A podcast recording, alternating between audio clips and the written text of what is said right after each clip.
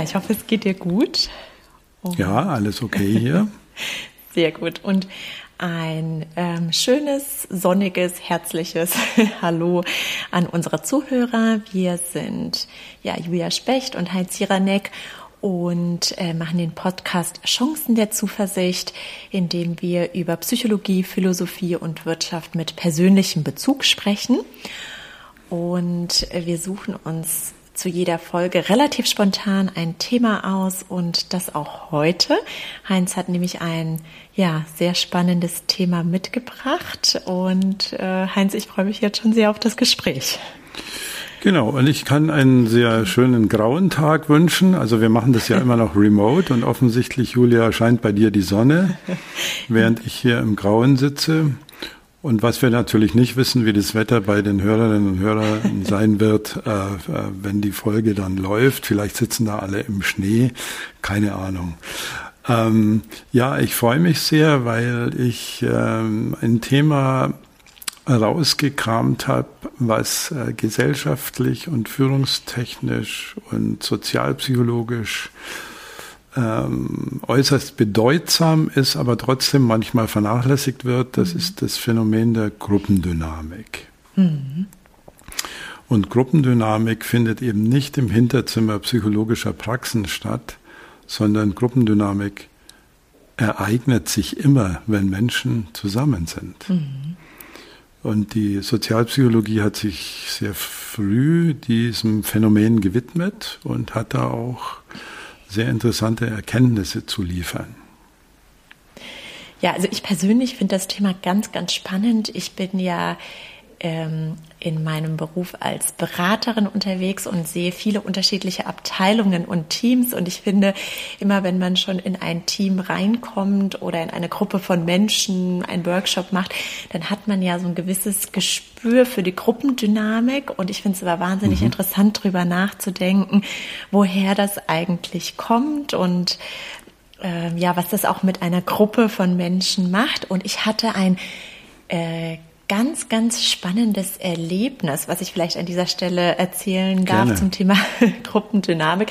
Und zwar war das während meiner Ausbildung äh, zum Design Thinking Coach damals und wir hatten auch viele äh, Aufgaben in einer Gruppe erledigt oder in einem Team und ich war damals in einem Team, das sehr sehr gut unterwegs war. Also wir waren wirklich total gut eingespielt und hatten die Aufgaben super gut erledigt und es war so ein bisschen Wettbewerbscharakter zu den anderen Teams. Also wir, wir haben total geführt und mhm. dann kam der Professor rein und hat hat das beobachtet und hat mich rausgenommen aus der Gruppe und hat mich damals gebeten, eine andere Rolle einzunehmen. Und zwar musste ich ähm, so ein bisschen äh, der Verhinderer werden. Ne? Also äh, mhm. ich fand dann die Ideen nicht mehr so gut oder habe dann auch nicht mehr so konstruktives Feedback gegeben.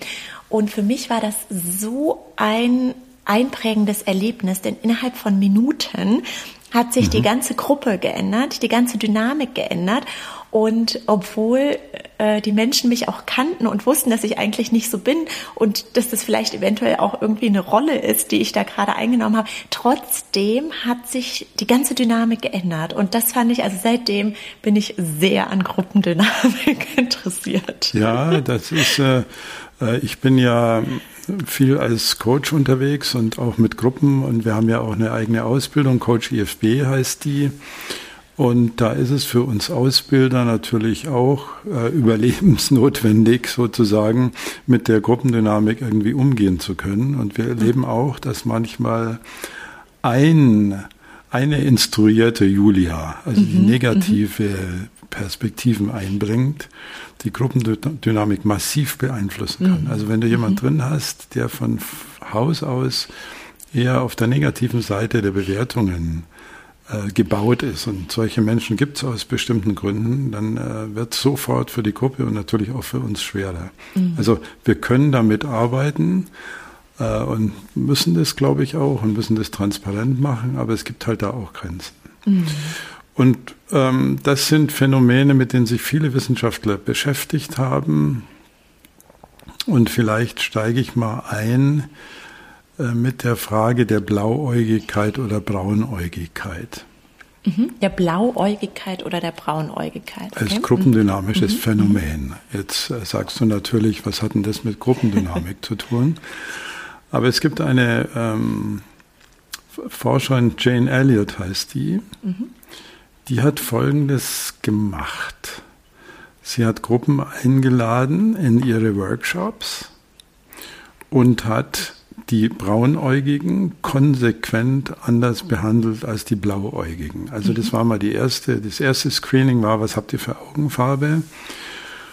Und soweit ich das in Erinnerung habe, äh, mussten die Blauäugigen dann in einem äh, kalten Warteraum stehen, während die Braunäugigen in einem wohlig warmen äh, Wartezimmer ähm, in schönen Sesseln sitzen durften und Kaugummis bekommen haben und so weiter. Und äh, ich will das jetzt nicht zu lange erzählen, aber sie hat diese Leute dann eingeladen, hat die in einen Seminarraum, hat die Braunäugigen anders hingesetzt als die Blauäugigen, also in zwei, also mit so einem Gang dazwischen. Stell dir mal so eine alte Schulklasse vor und die einen auf der einen Seite, die anderen auf der anderen Seite, unterschiedliche Sitzmöbel. Mhm. Also die Braunäugigen hatten es viel bequemer. Und dann hat sie mit der Autorität einer Dozentin, einer Professorin ähm, erzählt, dass die Blauäugigen halt ähm, viele Nachteile hätten. Die sind nicht so zuverlässig und hat also mit, den, mit der Gruppe gearbeitet, aber immer konsequent zwei Stunden lang die Blauäugigen schlechter behandelt als die Braunäugigen. So, der Effekt ist, dass nach der ganz kurzen Zeit von zwei Stunden, glaube ich, die eine Gruppe die andere gehasst hat. Mhm. Also wir haben eine Spaltung erzeugt, artifiziell. Und nach kurzer Zeit, nach dieser kurzen Zeit von zwei Stunden, haben sich diese beiden Gruppen gehasst und einige sind sich sogar an die Wäsche gegangen. Also mhm. es ist ganz erstaunlich, wie leicht wir Menschen spaltbar sind und aggressiv werden auf Gruppen äh, anhand eines beliebigen Kriteriums. Mhm. Wir können ja jedes Kriterium hernehmen und Gruppen spalten. Und jetzt erzähle ich noch den, den, den, den Mega äh, Gag sozusagen, äh, also Gag nicht diskriminierend und äh, nicht disqualifizierend gemeint. Die Teilnehmer, die bei Jane Elliott an diesem Seminar teilgenommen haben, die wussten das vorher. Ach ja. Mhm, mh, dass sie in Braunäugige und Blauäugige mhm. getrennt werden. Und sie wussten, stand schon auch aus ethischen Gründen auf der Seminareinladung, dass Jane Elliott den Versuch unternehmen wird, die Gruppe zu spalten. Ist ja so ein bisschen wie bei meinem Beispiel, ne? So ähnlich. Mhm. Das, äh, mhm. Ja. Mhm. Ganz genau. Mhm. Und Jane Elliott hat nachher, also den Nachmittag lang, dann dran gearbeitet, wie Diskriminierung funktioniert. Wie man sich da fühlt und wie man es wieder aufarbeiten kann. Mhm. Und sie war ja sehr stark äh, als Aktivistin unterwegs, was die Rassendiskriminierung betrifft und hat an dem Beispiel gezeigt, was da in Gruppen alles passiert. Mhm. Und für die, die jetzt von unseren Hörerinnen und Hörern äh, sehr interessiert sind, es gibt einen Film von 1996, es gibt einen Regisseur namens Bertram Verhaag, der hat äh, Jane Elliott begleitet und hat aus diesen gruppendynamischen Sitzungen Filme gedreht, mhm. die mehrfach preisgekrönt worden sind. Also man kann sich diese halbe Stunde mal anschauen, um mal äh, konstruktiv zu erschrecken, mhm. was es mhm. da alles in uns Menschen angelegt gibt was uns gruppendynamisch spalten lässt. Mit einfachen, simplen, manipulativen Mitteln. Mhm. Und weißt du zufällig, wie der Film heißt, für diejenigen, die sich das anschauen wollen?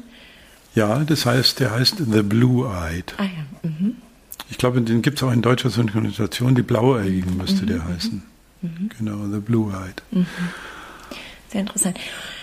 Eine wichtige Erkenntnis, die ich auch aus dem ziehe, was du gerade erzählt hast, dass man sich in einer Gruppe ähm, vielleicht ähm, fühlen kann, ähm, aufgrund dieser Gruppendynamik. Ne? Also gar mhm. nicht, weil man selbst so fühlt, sondern weil die Gruppe einen dazu ähm, verleitet, so zu fühlen. Ne? Mhm. Also das mhm. ist jetzt vielleicht banal, dass ich das nochmal zusammenfasse, aber das finde ich ganz wichtig nochmal zu erkennen, dass ähm, man durch die Gruppendynamik vielleicht bestimmte Handlungen oder bestimmte Gefühle hat, die man sonst ohne diese Gruppe nicht hätte. Ne? Ja, ja, ja, genau, genau. Und, und der, das psychologische Phänomen, für das wir anfällig sind, ist, dass wir uns äh, wahrnehmungspsychologisch in die Gefahr begeben, andere Menschen auf ein Kriterium zu reduzieren. Mhm. Mhm. Also wir gucken nur noch auf blauäugig oder braunäugig. Oder jetzt gerade haben wir die Spaltung in geimpft und ungeimpft. Mhm. Und wir schauen nicht mehr, ist es Mann oder Frau, äh, intelligent, freundlich, unfreundlich, groß, klein, dick, dünn. Äh, das fällt dann alles weg, sondern wir reduzieren, wir lassen uns manipulativ reduzieren auf ein Phänomen, selbst dann, wenn diese Beschreibungen, die wir in der Presse zum Beispiel lesen, gar nicht manipulativ gemeint sind. Hm.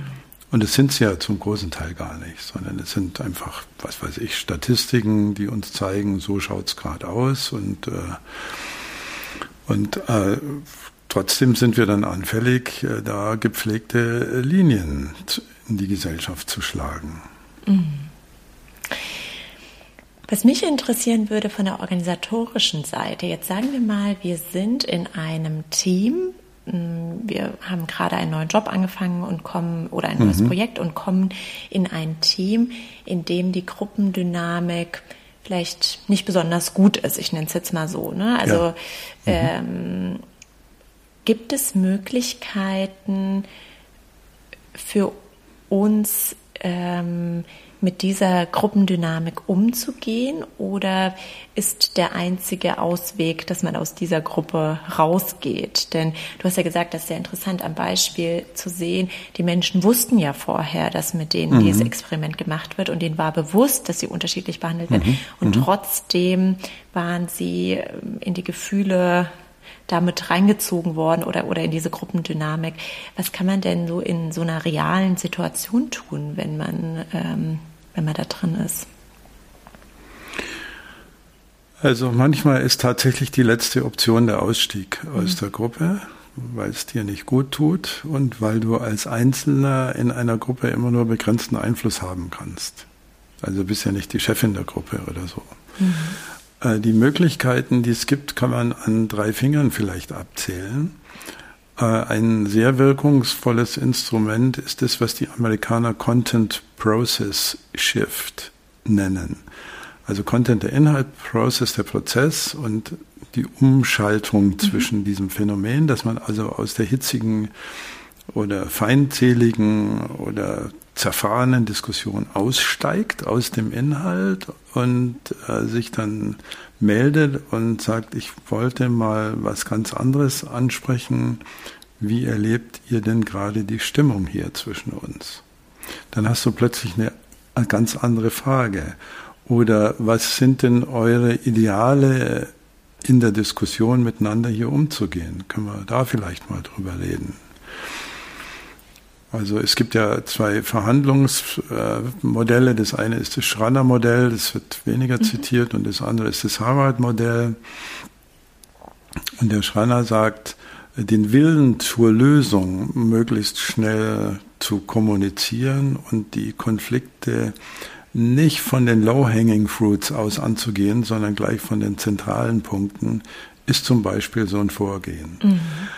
Also, also Content Process Shift heißt, ich spreche an, was los ist und anstatt die Frage zu stellen, kannst du auch von dir aus sagen, ich erlebe es gerade nicht so witzig hier oder die Atmosphäre gefällt mir nicht, wie erlebten ihr das? Mhm. Und die andere Möglichkeit besteht natürlich darin, äh, Mitglieder der Gruppe einzeln anzusprechen. Das ist legitim, das darfst du machen, auf dem Gang zu sagen, wie erlebst du das eigentlich und äh, können wir da was machen? Und die dritte Option ist die Exit-Option. Mhm. Also viel mehr haben wir nicht an Möglichkeiten. Der gruppendynamische Strudel ist manchmal sehr, sehr stark. Mhm. Und die ersten beiden Optionen, die hätten dann tatsächlich das Ziel, dass sich die einzelnen Teilnehmer dar, äh, darüber bewusst werden, wie sie gerade handeln und dass ähm, mhm. es ein Umdenken gibt in der Gruppe. Ne? Also das wären sozusagen die Zielsetzungen für die ersten beiden Optionen. Ja, ich würde die Moral nochmal rauslassen, mhm, mhm, sondern die Reflexion vorn hinstellen. Mhm, mhm. Weil immer wenn du moralisch argumentierst, und ich habe das in meinem Leben auch ab und zu mal probiert und probiere es immer wieder, also die äh, Sozialphilosophen sagen, moralische Argumentation ist immer polemogen. Und mhm. polemogen heißt, erzeugt Krieg. Mhm. Also Kreuzzüge und so im Kleinen. Und immer wenn du mit Moral kommst, und ich habe das jüngste erstmal wieder in einem kleinen Pamphlet probiert, dann kriegst du einfach ähm, Gegenwind, harten mhm. Gegenwind. Deswegen erstmal die Reflexion vorn hinstellen, ist wahrscheinlich die konstruktivere Variante. Mhm. Und das ist die, die Chance, die, die wir haben. Das heißt, wenn du jetzt als Coach zum Beispiel in der, ähm, im Institut bei der Coaching-Ausbildung eine mhm. Gruppe hättest, die eine ja, Gruppendynamik ähm, hat, die vielleicht nicht zielführend ist für die Coaching-Ausbildung, mhm. dann würdest du als Coach die Gruppe dazu animieren, mal drüber nachzudenken, wie wir, zu, wie, wie die Gruppe miteinander arbeitet und ob sie so auch weiterarbeiten möchte. Also das wäre so ganz, ganz praktisch dann die Ganz Situation. praktisch, ja, mhm. ja. Mhm. Also wir hatten eine Gruppe, da haben wir eine Abendsitzung gemacht, mhm. äh, zwei Stunden lang extra. Mhm. Äh, und haben äh, die Teilnehmer mal gebeten, weil wir so eine kritische Stimmung spürten, mal sehr präzise zu sagen, was sie denn eigentlich jetzt gerade am Herzen haben, an was sie kritisieren, was sie vermissen, was sie anders haben wollen. Und haben tatsächlich dieser Gruppe dann nochmal zwei extra Tage äh, angeboten, die die auch angenommen haben, um diesen Schaden, der da halt entstanden ist, wieder gut zu machen. Und das mhm. kann passieren. Also das wir sind nicht, wir sind keine Götter, wir sind nicht perfekt. In jeder Gruppe kann mal was schieflaufen. Das mhm. ist ganz normal, das gehört dazu. Und weißt du, was ich, ähm, was mir gerade nochmal einfällt als zweite Erkenntnis? Mhm. Und zwar habe ich gerade nochmal an so eine organisatorische ähm, Situation gedacht. Und du hast ja auch manchmal als Führungskraft mehrere Teams, ja. Mhm.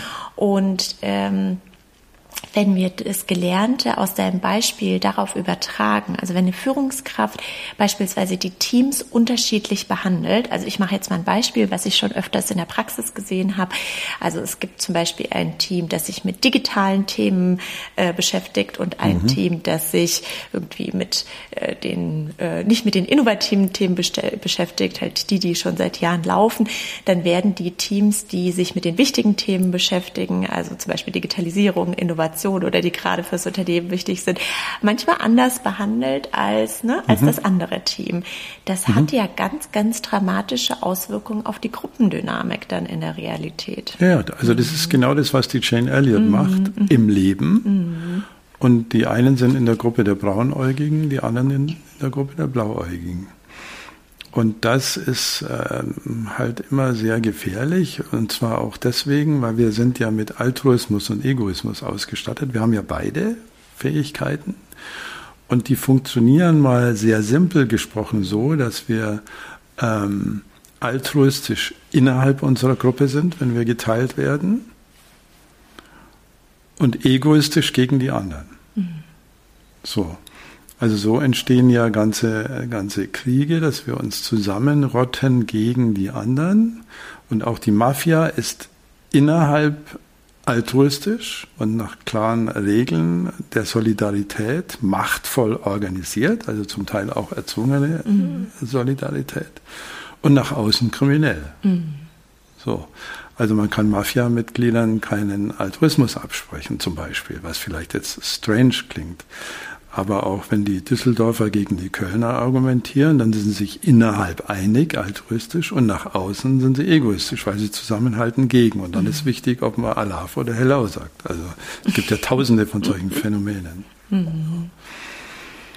Und was man machen kann, ist sich mal zu überlegen, ob man solche Gruppen dann tatsächlich durchmischt. Also ich war mal in einem Fußballprojekt äh, unterwegs vor langen Jahren schon das ein exzellenter Berater namens Wolfgang Zalewski damals initiiert hat und die haben die, und, äh, die Idee war, die äh, Fangruppen gegeneinander Fußball spielen zu lassen. Mhm.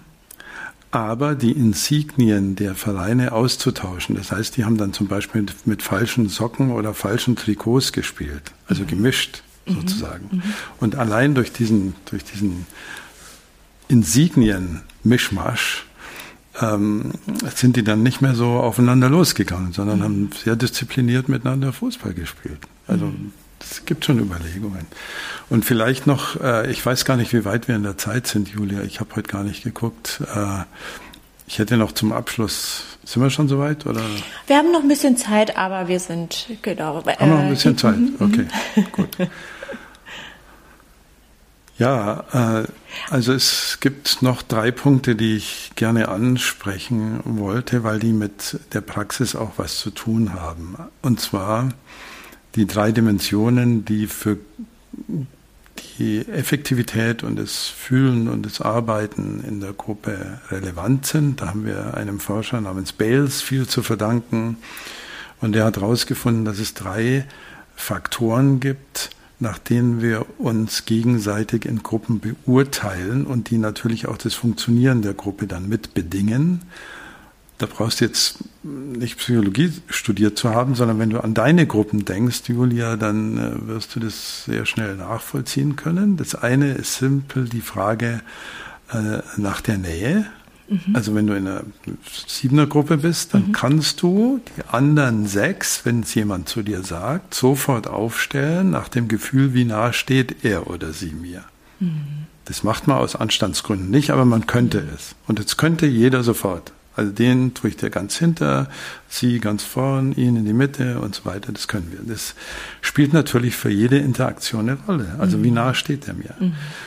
Das Zweite, wonach wir uns beurteilen oder was Gruppen beeinflusst, ist die Zielorientierung. Also wie zielorientiert bin ich selber? Mhm. Wie kreativ chaotisch? Mhm.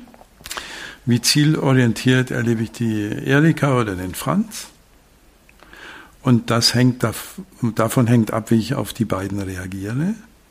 Also Nähe ist das erste, zielorientierte, Zielorientierung das zweite und das dritte ist Macht. Mhm. Oder man könnte es auch ein bisschen vornehmer beschreiben, Einfluss. Gruppenmitglieder nehmen zum Zeitpunkt X beim Thema Y, das muss man dazu sagen, immer unterschiedlich viel Einfluss auf das Geschehen der Gruppe. Mhm. Und wir haben es in, ich habe es in einem Beispiel mal erlebt, da hat ein Vorgesetzter die Idee gehabt, wir führen Demokratie in Unternehmen ein und der Projektleiter wird demokratisch gewählt. Was ja eine sehr moderne Idee ist. Mhm weil er sagt, er hat dann eben auch die Zustimmung. Das ist ja auch eine Idee. Der kann, der kann uns repräsentieren. Und nach einem halben Jahr kam raus, diese Gruppe funktioniert überhaupt nicht, mhm. obwohl sie ihren Wahlprojektleiter hatten. Mhm. Und ich hatte damals diesen Nähe, zielorientiert Einflusskatalog dabei und wir haben uns gegenseitig geratet und es kam raus, dass der gewählte Projektleiter eindeutig der Sympathieträger der Gruppe war. Mhm. Eindeutig. Er hatte eine mittlere Zielorientierung, also das ginge noch, aber der Einfluss, also der Einflusskreis, der Machtkreis, den die anderen geratet haben, war minimal, der war winzig. Mhm. So. Und das war dann natürlich die, die Konsequenz war natürlich dann, dass der durch seine kleine Einflussmöglichkeit, die er aus bestimmten Gründen halt hatte, der falsche Projektleiter war, mhm. obwohl er der sympathischste war. Und wir wählen ja oft nach Sympathie. Und äh, das ist aber nicht das alleinige Kriterium für die Frage, kann ich eine Gruppe leiten oder mhm. führen. Mhm. Und da wird es echt spannend. Mhm. Ja, und ich glaube, dieser Sympathieaspekt, der ist so spannend, weil uns das oft gar nicht bewusst ist, ne? Mhm. Dass wir so stark nach Sympathie wählen. Also Nähe und Sympathie setzt du sozusagen gleich bei, dem, bei den Kriterien, ne? Also Nähe und Sympathie sind sehr ähnlich. Ja, die sind, die beiden Begriffe sind sehr ähnlich. Mhm. Also uns ist der nah oder die nah, die uns mhm. sympathischer ist. Also umgangssprachlich sagt man halt sympathisch. In der Psychologie wird oft von Nähe geredet geredet, genau. Mhm.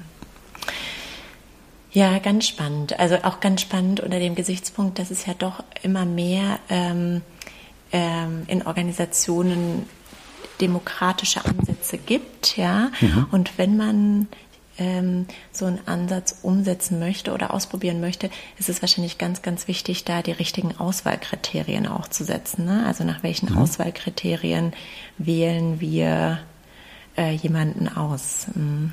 Richtig. Mhm. Und als Vorgesetzte mhm. kommst du aus der Nummer nicht raus, ab und zu unangenehme mhm. Entscheidungen treffen mhm. zu müssen. Oder auch Macht, Macht äh, zu zeigen. Ne? Wir haben ja auch gesagt, Macht ist ja nicht unbedingt was Negatives. Dazu hatten wir ja auch mal eine Folge, sondern es ist mhm. auch wichtig, in manchen Situationen die Verantwortung zu übernehmen und dafür braucht man manchmal Macht. Ja? Mhm. Macht und also konstruktive Macht mhm. natürlich. Mhm. Und auch Entscheidungen zu treffen, wohl wissend, mhm. dass du damit 20 Prozent äh, nicht glücklich machst. Mhm. Und die anderen 80, wenn es geht, schon. So. Und dazu reicht allein der Sympathiefaktor nicht aus. Mhm. Ja, sehr interessant. Wieder einiges zum Nachdenken und Beobachten. Mhm. Heinz, gibt es sonst noch irgendwas, was du zu diesem Thema erzählen wolltest, was wir jetzt noch nicht hier thematisiert haben? Ja, ich glaube, an, ähm, die Corona-Diskussion äh, zeigt ja, dass es da auch Braunäugige und Blauäugige mhm. gibt. Und äh, egal auf welcher Seite man jetzt gerade sich befindet, man muss einfach schon auch mal konstatieren, dass die jeweils andere Gruppe dass es, ich sag's mal ganz platt, auch Menschen sind und die haben auch Motive und die haben auch Gründe und sie haben auch Kinder und machen sich auch Sorgen und haben auch ihre Hoffnungen. Mhm. Und dass wir aufpassen, Menschen nicht nur auf ein Kriterium zu reduzieren. Das ist mhm. immer falsch. Also Frau, Mann, schwarz, weiß, mhm. dick, dünn und tausend andere Kriterien, die wir ansetzen. Jedes Düsseldorf, Köln, also jedes dieser Kriterien wird, wenn es reduziert wird auf sich selbst, zur, zur Gefahr, zur gruppendynamischen Gefahr. Hm. Weil es äh, Reduzierung immer Feindseligkeit und Diskriminierung zur Folge hat. Und das andere ist halt, was ich zum Schluss vielleicht nochmal sagen kann, schon auch Transparenz. Also die mhm. Transparenz über Gruppendynamik, aufrecht zu erhalten. Und das ist die Frage, wo sind denn tatsächlich unsere Konfliktachsen und die auf den Tisch zu legen und nicht davor Angst zu haben, dass wir da einen Konflikt haben und dann streiten wir uns halt mal. Und wie, äh, welche Einstellung haben wir denn auf allen Seiten der Diskussion zum Thema, wollen wir hier eine Lösung finden oder uns streiten? Mhm. So, und das ist eine sehr kardinale Frage für das Geschehen in Gruppen. Und die meisten sind Lösungen. Also ich nochmal ein Mini-Exkurs. Ich mache, habe ja relativ viel Konfliktberatung gemacht. Oft ist eine Frage, die ich den Parteien stelle: Wollt ihr den Konflikt? Mhm. Und dann höre ich: Nö, nö, den wollen wir nicht. Und da hast du schon den ersten Konsens, weil kein Mensch will eigentlich motivational in einer konfliktären Situation, Situation leben. Mhm. Das, so, und dann haben wir schon mal den ersten Konsens. Also wir wollen ihn nicht, aber wir haben ihn. So. Und was wäre der nächste Schritt? Äh, wie stark seid ihr denn an einer Lösung interessiert? Auf der Zehner-Skala. Und dann hörst du eben oft 8, 8, 7, 9, 10, 7. Du hörst selten, oder eigentlich habe ich es nie gehört, 9, 2. Mhm. Dass jemand sagt, ich bin an der Lösung gar nicht interessiert. Mhm. Das es auch, aber dann ist jede Form der Konfliktmoderation praktisch schon zum Scheitern verurteilt. Also dann sind die Exit-Optionen oft die besseren. Aber mhm. es kommt selten vor. Mhm. Ja, vielen Dank. Gerne. Und weißt du, was ich noch mit, mitnehme? Ich finde das äh, Beispiel mit der Durchmischung der Gruppen wahnsinnig gut. Ne? Also vielleicht mhm. lässt sich das ja auch an der einen oder anderen Stelle einfach mehr machen und mhm. somit auch die Sichtweise nur auf ähm, ja, bestimmte Faktoren reduzieren. Denn wenn sich die Gruppen auch untereinander besser kennenlernen, ne, die Menschen untereinander besser kennenlernen, dann äh, entsteht ja oft ganz natürlich dann Absolut. was Positives. Ja. Heinz, vielen Dank. Ja, gerne.